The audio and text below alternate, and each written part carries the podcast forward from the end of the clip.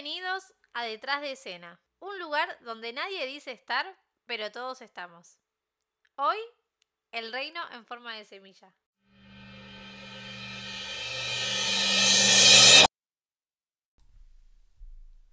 Hace poco escuché a una persona decir que en este último año pensar en largo plazo es pensar en hoy a la tarde. Si querés lo podemos estirar en mañana a la mañana, mañana al mediodía, a lo sumo mañana a la tarde.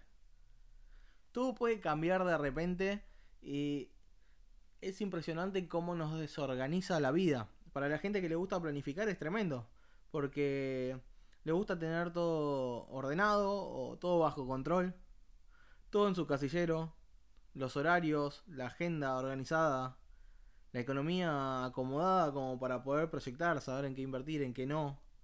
En la vida intentamos planificar a corto, a mediano y a largo plazo. En lo laboral, en lo económico, en lo familiar y por qué no también en lo, en lo eclesial. Ahora, en los últimos meses, en las últimas semanas, en el último año, ¿cuántas veces escuchamos la palabra incertidumbre? ¿Cuántas veces, no? Eh, hasta la misma palabra incertidumbre te genera incertidumbre. Una palabra larga, una palabra que genera estrés, una, una palabra que genera miedos, dudas. Afecta muchísimo en la vida la incertidumbre. ¿Qué va a pasar? Las dudas, el miedo, el estrés, como decíamos recién. Y afecta también muchísimo en lo ministerial. Eh, las personas nos hacen preguntas esperando respuestas pero la realidad es que muchas veces no las tenemos. Hoy en día hay muchas respuestas que, que los líderes religiosos no tienen. Hay muchas respuestas que nadie tiene, solo Dios. Yo le decía a la gente de la iglesia que estamos escribiendo el libreto arriba del escenario. No sabemos con qué nos vamos a encontrar, pero sí sabemos que estamos con Dios.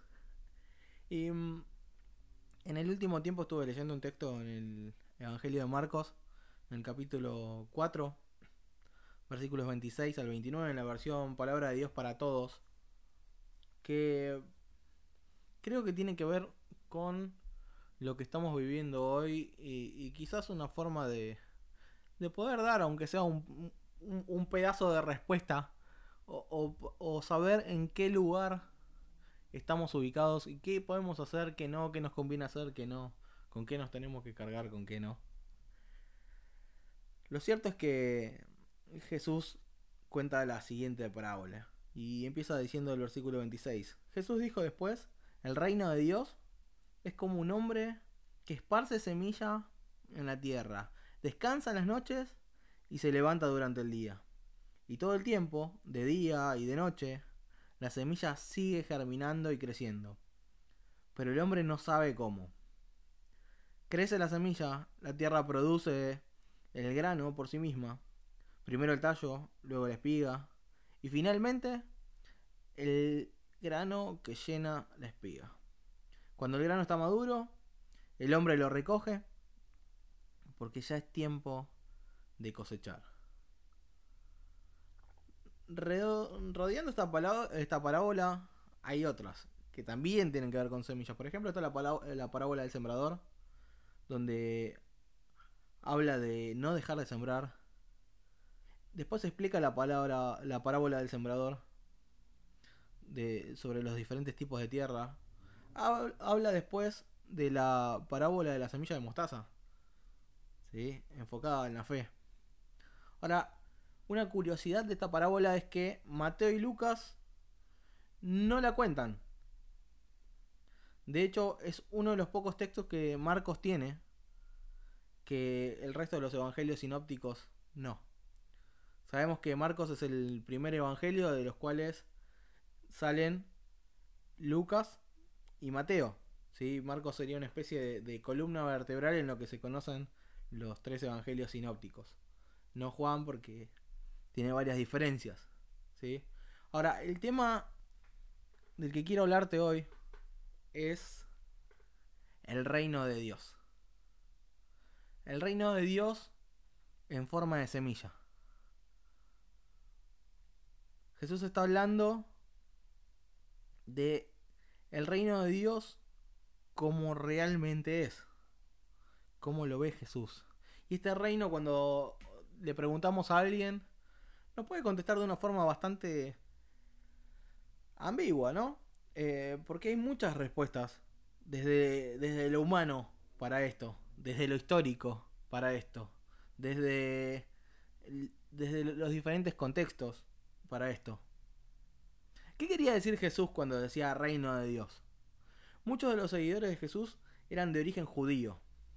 Cuando escuchaban reino de Dios, ellos estaban pensando en la restauración de Israel. Pensaban que Dios iba a levantar un reino, un, iba a levantar de vuelta al reinado de, David, al reinado de, de lujos que tuvo Salomón. Pensaban que Dios iba a restaurar a Israel por medio del Mesías. Y que por medio de este Mesías iba a expulsar al yugo opresor, a Roma. Israel iba a ser una gran nación libre otra vez. Eso era lo que pensaban cada vez que ellos escuchaban reino de Dios. Muchos seguidores de Jesús se pondrían ansiosos. Porque cada vez que escuchaban reino, ellos en su corazón escuchaban libertad. Y escuchaban restauración para su nación. Ahora, hay un ejemplo increíble eh, en el primer capítulo del libro de los Hechos. Fíjense la primera pregunta que los discípulos le hacen a Jesús resucitado. Jesús había muerto, había resucitado, había estado en la cruz. Y evidentemente los discípulos sabían muchas cosas que no habían entendido porque le dicen en Hechos 1.16, Señor, ¿ha llegado ya el tiempo de que liberes a Israel y restaures nuestro reino? ¿Qué pasaba acá? el Mesías iba a levantar iba a levantar el reino. Y ellos iban a ser grandes protagonistas si esto pasaba. Pero esta parábola casi va en contra de todas esas intenciones de protagonismo. Esta parábola tiene como protagonista no a los discípulos, no a las personas, no a políticos. Esta parábola tiene como protagonista una semilla. Y el protagonista no es el sembrador. Repito, es la semilla no está dedicada a los terrenos. ¿Qué tipo de terrenos somos, no? Diría en la parábola del sembrador al explicarle al Señor. Pero no, la parábola habla de otra protagonista. La protagonista es la semilla. Y esto significa que nos quita el protagonismo a nosotros. Nos bajó del escenario, nos bajó de, de los titulares, nos bajó de, de frente a cámara nos bajó, nos bajó de, adelante, de, abajo de las luces. La semilla es la protagonista. La semilla es la protagonista. Repito, la semilla es la protagonista, con su fuerza interna, con su potencial, siempre como símbolos del reino de Dios. La fortaleza y el potencial que tiene la semilla es absolutamente independiente del accionar humano. ¿Es deshonroso para nosotros? Y puede ser nos saca el protagonismo y la verdad que sí. Esa semilla es tan importante. Ese reino es tan importante que lo que nosotros podemos hacer es casi nada. Por eso nos sentimos incómodos con esa semilla. Nos golpea el ego. Nos pegan el autoestima. A todos los que se la pasan hablando de extender el reino de Dios, haciendo cosas, Jesús le está diciendo, el reino de Dios se extiende solo. Y no sé si alguna vez escuchaste esa frase en la mitad de la reunión entre, entre la música y la prédica, o entre canciones, cuando van a pedir la ofrenda. Vamos a ofrendar para extender el reino de Dios. Vamos a hacer esto para extender el reino de Dios. Y Jesús acá está diciendo, el reino de Dios se extiende solo. Y es fabuloso, el reino de Dios crece solo. No podemos hacer nada para que sea más grande, pero tampoco podemos hacer nada para que sea más chico. Y esta parábola lo explica perfectamente. No depende de vos, no depende de mí, no depende de nosotros, depende de Dios. Jesús hace énfasis en esto. El reino es como una semilla. El reino está aunque nadie lo pueda ver. El reino está aunque nadie lo pueda explicar. El reino está ahí. Está ahí abajo de la tierra. El reino está creciendo. Aunque no veas nada, aunque no veas el fruto, el reino está creciendo. Aunque en la superficie no se vea nada, el reino está creciendo como una semilla. ¿Te acordás cuando en la escuela primaria nos hacían hacer la famosa germinación? Era un éxito rotundo. La germinación, el primer experimento, creo yo, de la mayoría de nosotros, era un éxito. Todos veíamos lo que no se veía. Me acuerdo que me hacían llevar el frasco, eh, el papel secante, la semilla de, porotos u otra semilla. Le poníamos un poquito de agua y lo teníamos que guardar en un lugar oscuro. A lo largo de los días íbamos viendo cómo las raíces iban saliendo, las semillas se iban rompiendo y poco a poco empezaba a crecer. No a todos, de hecho me acuerdo que a mí se me pudrió la germinación porque yo veía que mi mamá me, alimentaba y me decía que, que, la comida era para crecer, para crecer sano, para crecer fuerte. Entonces quise alimentar a la semilla, quise ayudar a la semilla y la semilla se me terminó pudriendo. Porque no podemos agregarle nada a la semilla. ¿Por qué no nos muestran la, la germinación? ¿Por qué nos hacen hacer este experimento en la escuela primaria? Para que podamos ver lo que en realidad no se puede ver. Para que quizás podamos entender un proceso que es mucho más profundo de lo que se nota a simple vista. En líneas generales, eso no se ve porque pasa abajo de la tierra. Mientras que en la parábola del sembrador nos invita a sembrar en los diferentes caminos, ver cómo recibimos la palabra, acá nos está diciendo, muévete, correte. No tiene que ver con vos, no tiene que ver con nosotros. El crecimiento lo da Dios. Repito la parábola una vez más para refrescarla. Marcos 4, 26 al 29. Jesús dijo después, el reino de Dios es como un hombre que esparce semilla en la tierra, descansa en las noches y se levanta durante el día. Y todo el tiempo, de día y de noche, la semilla sigue germinando y creciendo. Pero el hombre no sabe cómo. Crece la semilla, la tierra produce el grano por sí misma. Primero el tallo, luego la espiga. Y finalmente el grano que llena la espiga. Cuando el grano está maduro, el hombre lo recoge. Porque ya es tiempo de cosechar. ¿Qué acciones vemos? El hombre esparce la semilla, descansa, se levanta, no sabe cómo y recoge.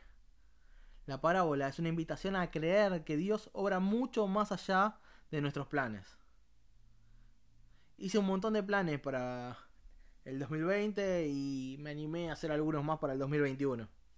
Pero la parábola es una invitación a ver que Dios obra mucho más allá de nuestros esfuerzos y mucho más allá de nuestros planes. Proverbios 16.9, en la nueva traducción viviente, dice, podemos hacer nuestros planes, pero el Señor determina nuestros pasos. El reino sigue creciendo aún más allá de nosotros. Compramos un modelo de iglesia como sociedad que tiene que ver con actividades, tiene que ver con hacer cosas. Por si no hacemos cosas,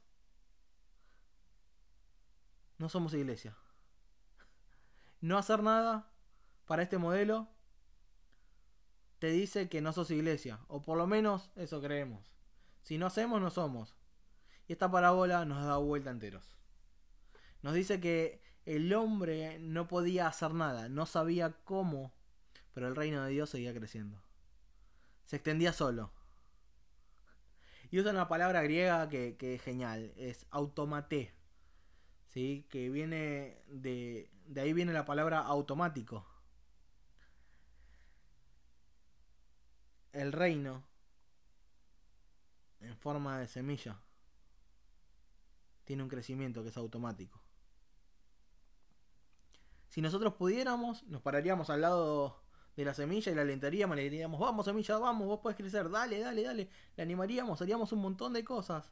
Calcularíamos los tiempos de crecimiento, calcularíamos eh, cómo crece, le diríamos cómo tiene que crecer, le diríamos a qué hora tiene que crecer, cuándo dar fruto, cuándo nos conviene a nosotros que el fruto sea dado. Pero el texto dice que la semilla crece sola. Nada puede detener al reino de Dios.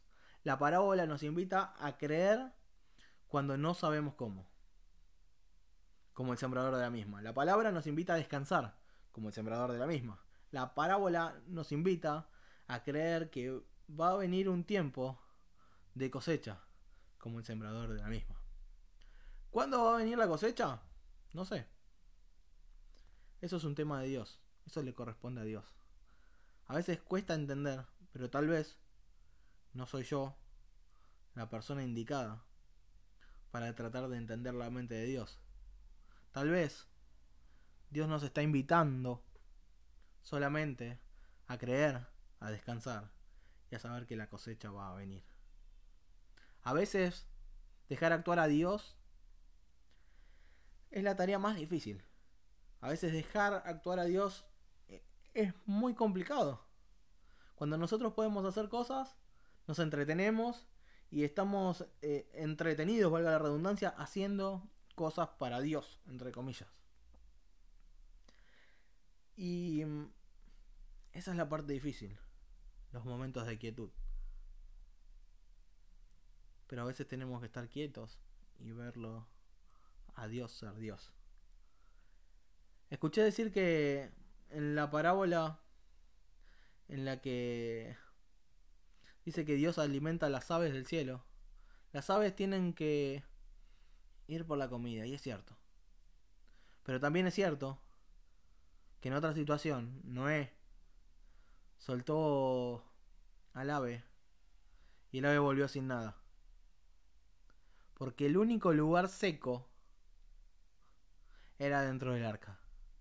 Hay un teólogo que dice, en realidad fue un, profesor, que, bueno, que también es teólogo, eh, que dijo una vez, nunca leí un libro de prácticas pastorales que tenga un capítulo que explique cómo descansar. Todos te dicen cómo armar una reunión, cómo preparar un mensaje, cómo tratar con las personas, cómo hacer esto, cómo hacer lo otro, etcétera, etcétera, etcétera. Pero ninguno dice, deje hacer a Dios. Deje que el reino crezca solo. El reino de Dios es más grande que nosotros, aunque cueste entenderlo muchas veces.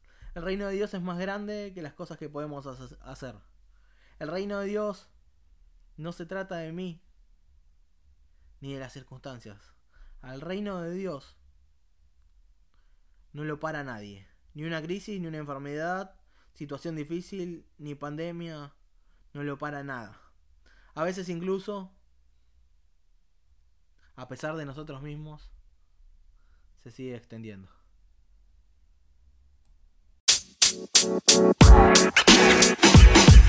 You know, man. You know, man. You know, man.